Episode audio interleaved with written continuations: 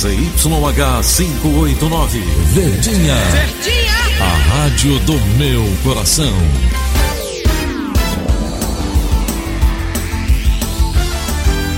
Rádio Notícias Verdes Mares 810. Atenção, emissoras do interior, para o top de 5 segundos.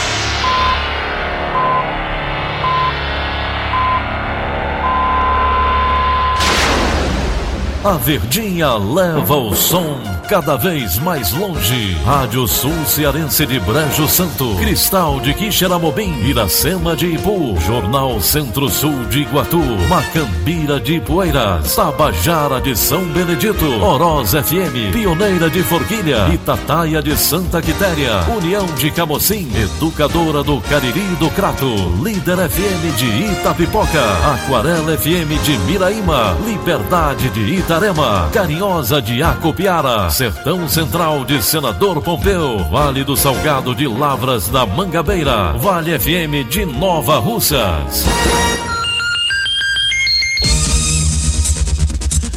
6 horas e 31 minutos, bom dia. Hoje é segunda-feira, dia 11 de novembro de 2019. Estamos começando Rádio Notícias Verdes Mares e estas são as manchetes. Polícia prende 11 suspeitos de participarem de rinha em Cascavel. O Instituto de Meteorologia registra altas temperaturas no Ceará. Gabaritos do Enem serão divulgados no dia 13 de novembro. E Fortaleza vence o Clássico Rei por 1 a 0. Essas e outras notícias em instantes. ZYH 589. Verdes Mares AM. Rádio Notícias Verdes Mares. 6 e 32. Futebol. Fortaleza vence o Clássico Rei 1 a 0. Direto da sala de esportes, Luiz Eduardo. Bom dia, Luiz. Bom dia, Campeonato Brasileiro da Série A. Em jogo realizado no Castelão nesse domingo, o Fortaleza venceu o Clássico Rei pelo placar de 1 a 0. Gol do Wellington Paulista, atacante agora com 13 gols na competição. Além da vitória, o Fortaleza somou mais três pontos, tem 39 pontos na competição e ocupa a 13 terceira colocação. O Ceará caiu para a 14 quarta posição, tem 36 pontos. O Cruzeiro, que ontem empatou com o Atlético Mineiro 0 a 0 é o 15 com 35. O Fluminense, 16 tem 34 pontos. Fluminense que perdeu para o Inter 2 a 1 Aí na zona, o Botafogo é 17 tem 33. Joga logo mais à noite no Newton Santos, Rio de Janeiro, contra a equipe do Havaí. O CSA, 18 tem 29 pontos.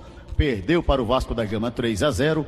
A Chapecoense, 19 colocada, 22 pontos perdeu em casa para o Grêmio 1 a 0 e o Lanterna Havaí tem 17 pontos na competição. O Flamengo está bem próximo do título, venceu mais outra nesse domingo no Maracanã, venceu a equipe do Bahia pelo placar de 3 a 1. O Palmeiras no sábado empatou com o Corinthians 1 a 1.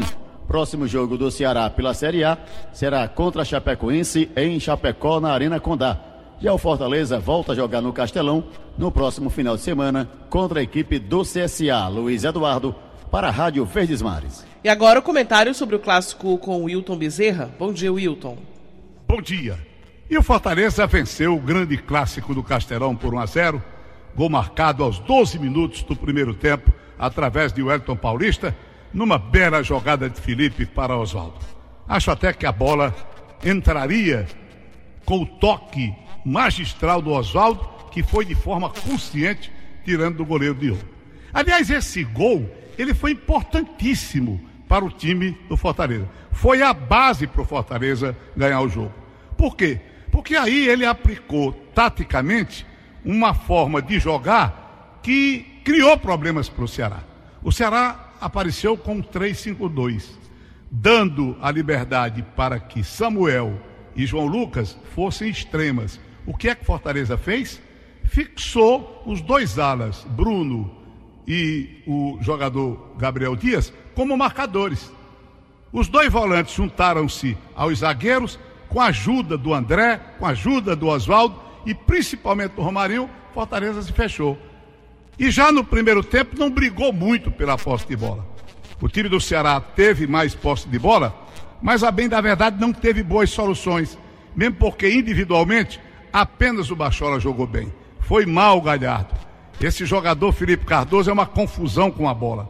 Aliás, no segundo tempo, quando o Ceará modifica, coloca Leandro Carvalho, que é outro jogador que espanca a bola. O Ceará não teve muito jeito para resolver a situação. Veio a segunda etapa de partida. O time do Ceará modificou-se, né? voltou ao habitual. Fortaleza fechou-se. Quando colocou Bonilha, foi reforçar o movimento de manter o placar. E conseguiu isso. Ceará teve duas grandes oportunidades. Uma das quais com o jogador Luiz Otávio, espetacular defesa desse Felipe Alves. Daí o jogo se arrastou, ficou ataque contra a defesa, mais posse de bola do Ceará, mas eu diria que não teve boas soluções. Acabou saindo o Bachola, entrava Matheus Gonçalves, saindo o Galhardo, entrada do Leandro Carvalho, depois o próprio Wesley, que não apareceu. Resultado: um jogo sem muita emoção, sem muito lance de área, 1 a 0 para o Fortaleza, um excelente resultado para os seus planos. Wilton Bezerra para a Rádio Verdes Mares. 6 e 36 Polícia. Polícia.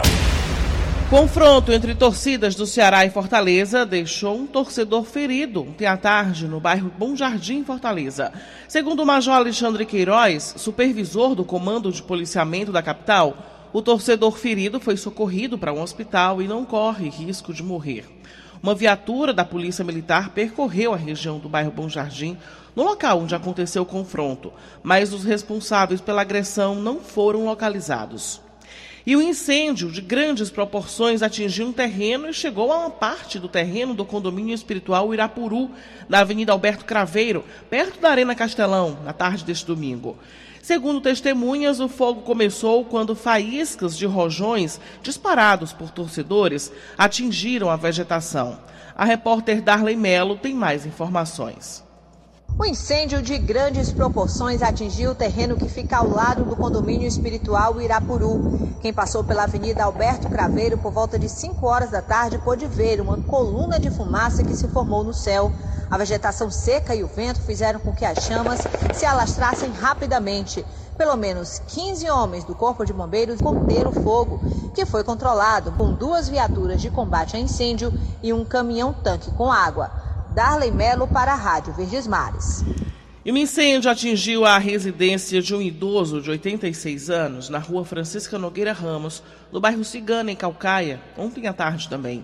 Segundo informou o Corpo de Bombeiros, Domingos Fernandes de Assis estava na casa com familiares quando o fogo começou. Ele entrou no local no momento do incêndio para retirar pertences, passou mal após e não saiu. Testemunhas que estavam no local conseguiram retirar o idoso que estava desacordado. A vítima foi socorrida por uma ambulância do SAMU para uma unidade hospitalar. O fogo na residência foi controlado pelos bombeiros. E a polícia prende 11 suspeitos de participarem de rinha na cidade de Cascavel. Os detalhes com Tatiane Nascimento. Além dos 11 homens suspeitos de participar de rinha, a polícia resgatou 42 galos neste domingo. Segundo o delegado Josafá Filho, da Delegacia Metropolitana de Cascavel, os suspeitos submetiam os animais a tratamentos hormonais para que brigassem até a morte, com a realização de apostas. Várias aves foram encontradas lesionadas, com ferimentos característicos das lutas. A polícia encontrou no local da prisão um galo morto. Os animais apreendidos foram encaminhados à Agência de Defesa Agropecuária do Estado do Ceará. Os suspeitos foram presos em flagrante por crime ambiental. Tatiane Nascimento, para a Rádio Verdes Mares. Dois corpos do sexo feminino foram encontrados perto de um riacho, no bairro Conjunto José Walter, aqui em Fortaleza, na manhã de ontem, no cruzamento da Avenida I com a Rua H. Segundo a segurança pública, os corpos apresentavam lesões de arma de fogo. Policiais estiveram no local para fazer os, os primeiros levantamentos do caso. O crime será investigado pela nona delegacia do Departamento de Homicídios e Proteção à Pessoa. 6h40 agora, vamos à redação integrada do Sistema Verdes Mares. O jornalista Gioras Xerez traz as últimas informações. Bom dia, Gioras. Bom dia, Daniela. Um incêndio atingiu na madrugada desta segunda-feira uma capotaria localizada entre a Avenida Guanambi com a Rua Carlos Ribeiro, no bairro de Fátima, aqui em Fortaleza. O Corpo de Bombeiros enviou uma equipe para o local e as chamas foram controladas. A capotaria que estava desativada ficou destruída. Ninguém ficou ferido. As causas do incêndio vão ser investigadas. Esta é a terceira vez que um incêndio atinge a capotaria. Na tarde do dia 13 de agosto deste ano, o local registrou a primeira ocorrência. Na manhã do dia seguinte, as chamas recomeçaram por volta das 11 horas e 30 minutos. Giora Xerez, para a Rádio Verdes Mares. 6 e 40 Cidade. O Tribunal de Contas do Ceará realiza a partir de hoje um levantamento sobre a municipalização do trânsito nos 184 municípios cearenses. As prefeituras terão até o dia 26 de novembro para responder ao questionário enviado pelo tribunal aos seus e-mails oficiais. Segundo o Rubem César, supervisor da Diretoria de Fiscalização de Transferência Voluntária do TCE, o objetivo é traçar um panorama do trânsito em todo o estado. Cada município vai receber, por meio do e-mail, esse questionário que vai ser respondido eletronicamente, onde a gente vai abordar as duas categorias de municípios: aqueles que já estão integrados ao Sistema Nacional de Trânsito e os que não estão ainda integrados ao Sistema Nacional de Trânsito, e, consequentemente, aqueles que não fizeram nada ainda com relação ao trânsito o objetivo desse levantamento é o Tribunal de Contas conhecer a realidade natural da municipalização, porque o trânsito influencia diretamente na gestão pública. O ofício já foi enviado para todas as prefeituras do estado do Ceará. A partir do dia 11, esse questionário estará aberto para receber as respostas e ficará disponível até o dia 26. O tráfego na ponte sobre o rio Pacoti está bloqueado no período noturno. A intervenção acontece desde ontem e segue até quarta-feira, a partir das 11 da noite. O bloqueio é necessário para a continuidade das obras de duplicação de 5,5 km da CE 025, no Porto das Dunas. No local será realizada a operação de içamento das vigas da nova ponte. A liberação do tráfego acontece sempre às 5 e meia da manhã. Segundo o superintendente de Obras Públicas Quintino Vieira, a obra deve ser concluída até dezembro deste ano. Vamos fechar a passagem de ida e volta. Quem vai usar a 025, que é aquela duplicação que está sendo feita até a rótula do Beach Park. Com isso, o trânsito vai ser parado, não só por causa da importância dessa ponte a ser colocado as vigas, que são cerca de 20 vigas a serem colocadas, para logo após começarmos a fazer o tabuleiro e fazer a laje da ponte. Isso aí deverá liberar a circulação dessa ponte. Mas o mais importante da paralisação da ponte é a área de segurança. Nós vamos trabalhar com guindastes muito grandes e pesados. Cada viga pesa cerca de 26 mil quilos, então é muito importante de que a segurança esteja acima de tudo. A Universidade de Fortaleza recebe o artista João Cândido Portinari em uma programação que conta com palestra e lançamento de livro. Os detalhes com Diego Barbosa.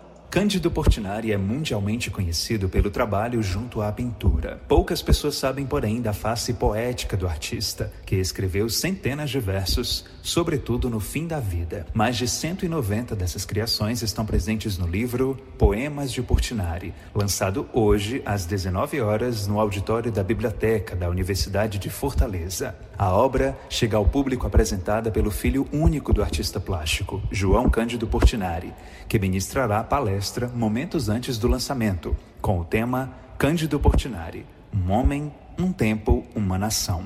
Segundo ele, existe uma sintonia temática entre o que Cândido pintou e o que registrou em poemas. A temática dos poemas é a mesma que a da sua produção pictórica e é aquela que é permeada assim por valores éticos e humanistas da, da não violência, da denúncia das injustiças sociais, da promoção da paz, do respeito ao sagrado, do respeito à vida. Publicado originalmente em 1964 sem ilustrações, o livro surge agora repaginado, com capa dura e algumas das obras de Portinari ilustrando os textos. João Cândido comenta como o público reage ao entrar em contato com a produção literária do pai. As pessoas se emocionam muito porque descobrem esse outro Portinari, né? que sai das tintas e vai para as letras e que nelas imprime toda a sua ternura, toda a sua compaixão pelo ser humano, toda a sua humanidade e a sua ética. Poemas de Portinari estará disponível para compra no valor de 60 reais. Além da palestra, João Cândido Portinari participará de bate-papo amanhã, às 17 horas, no Espaço Cultural Unifor. E na quarta-feira, realizará vivência com estudantes da Escola de Aplicação Yolanda Queiroz. As atividades são gratuitas e fazem parte das comemorações dos 40 anos do projeto Portinari, instituição cujo objetivo é preservar o legado do artista. Diego Barbosa, para a Rádio Verdes Mares. Você tem sentido calor nos últimos dias? É que o segundo semestre deste ano é caracterizado por temperaturas mais altas aqui no Ceará. Os termômetros estão marcando níveis acima dos 32 graus centígrados, de acordo com o levantamento do Instituto Nacional de Meteorologia. Segundo o meteorologista da FUNSEMI, Raul Fritz, fatores como a posição em relação à linha do Equador colaboraram para o aumento da temperatura.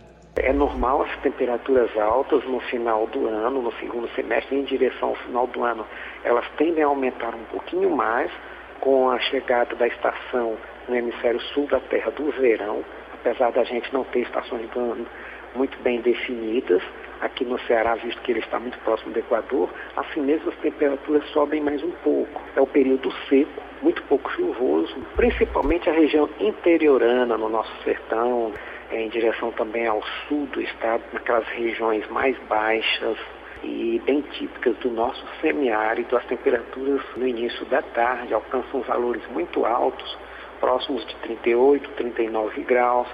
É com muita frequência Crateús, Jaguaribe, Sobral, também mais para o norte.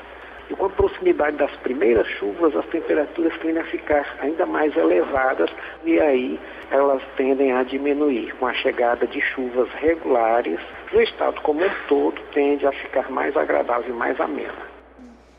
Começa amanhã o sexto Festival Internacional de Circo do Ceará, com programação gratuita em Fortaleza e no interior do estado. O evento tem como finalidade descentralizar o acesso à cultura. Isso é o que informa o diretor-geral do festival, Ângelo Márcio.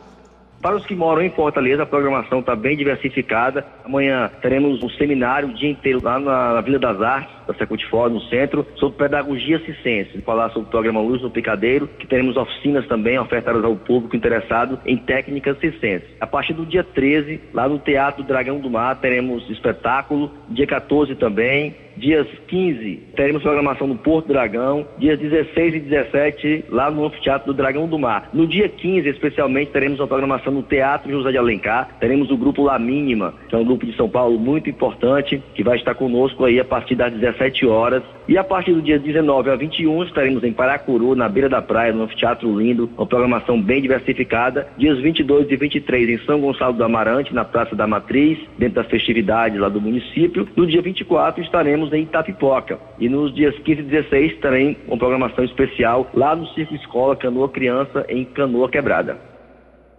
Os gabaritos do Enem serão divulgados no dia 13 de novembro. De acordo com o INEP, o resultado dos participantes eliminados não será divulgado, mesmo que eles tenham realizado o Enem nos dois dias de aplicação.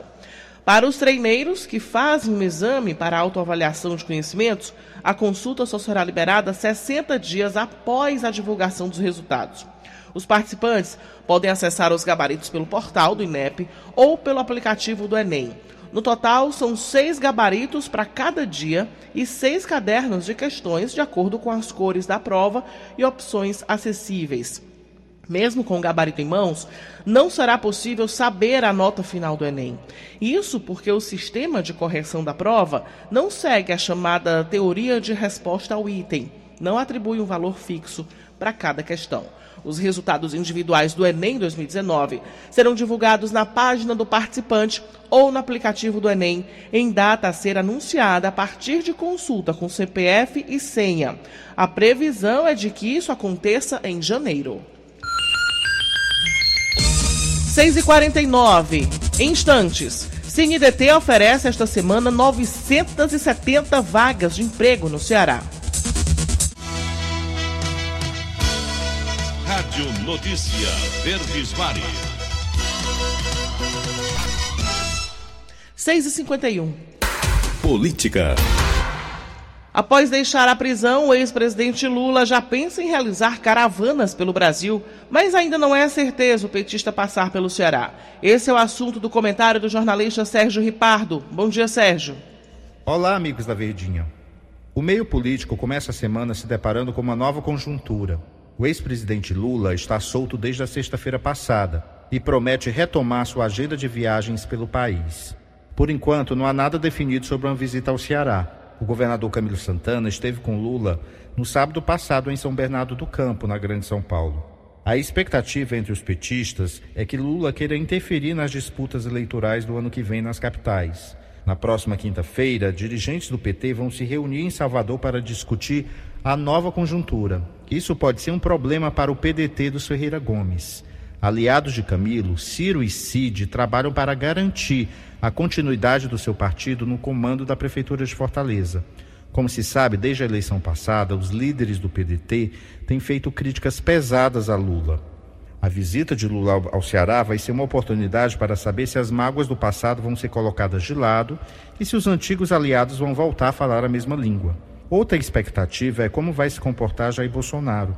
Em Brasília, há quem defenda que o presidente não vá para o confronto direto com Lula e evite o bate-boca de rede social. Assessores de Bolsonaro acham que quanto mais o presidente ataca Lula, mais o petista ganha espaço e se fortalece. Será que Bolsonaro consegue ignorar Lula? O tempo dirá. Sérgio Ipardo para a Rádio Vezes Mares. Vamos agora com participação direto de Brasília, de Wilson Biapina. Bom dia, Biapina. Bom dia, Daniela de Lavor. Bom dia, Tom Barros. Bom dia, Ceará. Depois de soltar Lula e seus comparsas, o presidente do Supremo Tribunal Federal mandou um recado ao ex-presidiário.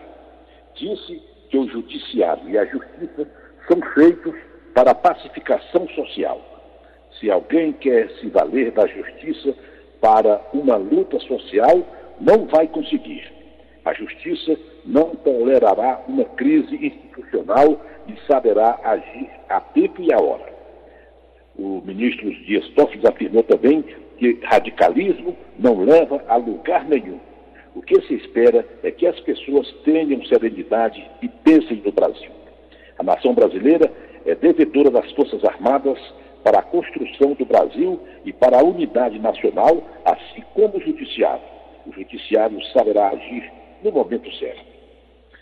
Tom e Daniela, aqui em Brasília, o Itamaraty e o Congresso Nacional estão acompanhando com atenção o desdobramento da crise na Bolívia que amanheceu hoje sem governo. O, pressionado por militares, depois da denúncia de fraude nas eleições, toda a cúpula do governo boliviano deixou o poder.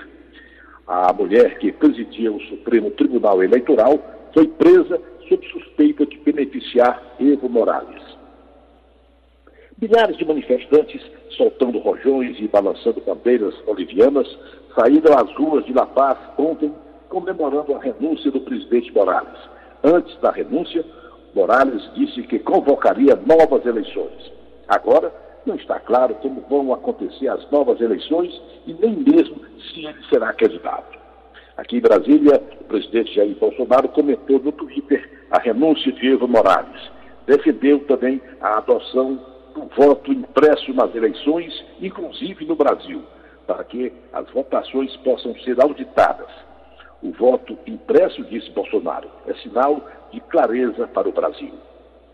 O vice-presidente Hamilton Mourão faz palestra hoje em Salvador, onde vai receber à tarde o título de cidadão soteropolitano na Câmara Municipal. O presidente Bolsonaro também vai ao Nordeste hoje. Logo mais às 11 horas, ele embarca para Campina Grande, na Paraíba, onde vai ao Aloysio Campos às 5 da tarde, já de volta a Brasília, o presidente fará o lançamento do programa Verde Amarelo, que visa reduzir o desemprego com menos encargos para contratar jovens e pessoas com mais de 55 anos. O governo aposta no sucesso desse programa, que será lançado no Palácio do Planalto, para responder às críticas do ex-presidente Lula sobre a atuação da equipe econômica no combate ao desemprego.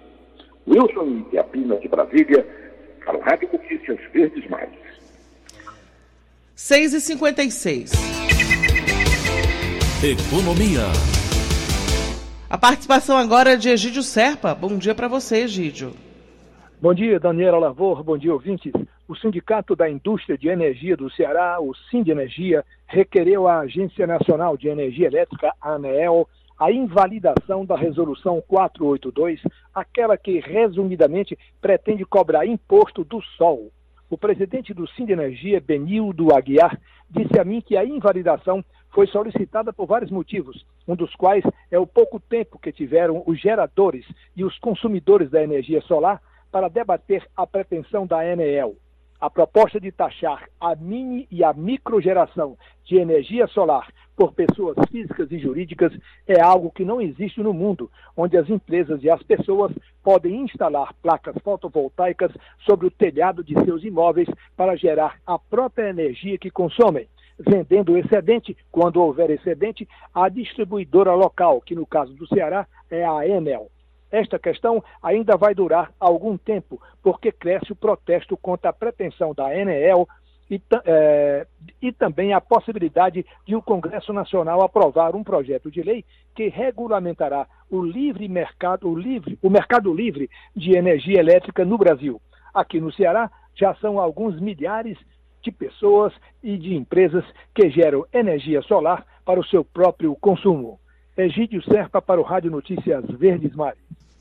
O CNDT está encaminhando candidatos para diversas vagas em todo o estado. São 970 oportunidades disponíveis só nesta semana. As informações com Carolina Mesquita.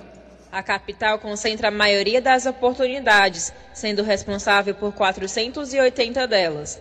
As oportunidades para vendedor continuam sendo grande destaque, somando 119 vagas. O gerente do Cine no centro, Gidilaf Rodrigues, traz mais alguns destaques desta semana. Entre elas, a gente pode destacar o cozinheiro, são seis vagas, chefe de cozinha, cinco vagas, costureira, 19 vagas, designer gráfico, quatro vagas, fiscal de loja, nove vagas. E vendedor, 119 vagas disponíveis. Então, é procurar uma das 18 unidades em todo o estado do Ceará, com a sua carteira de trabalho, o currículo, lembrando que qualquer pessoa pode fazer o agendamento e ter o seu atendimento feito com hora e dia marcado, sem nenhuma espera, apenas uns 15 minutos você espera e vai ser atendido.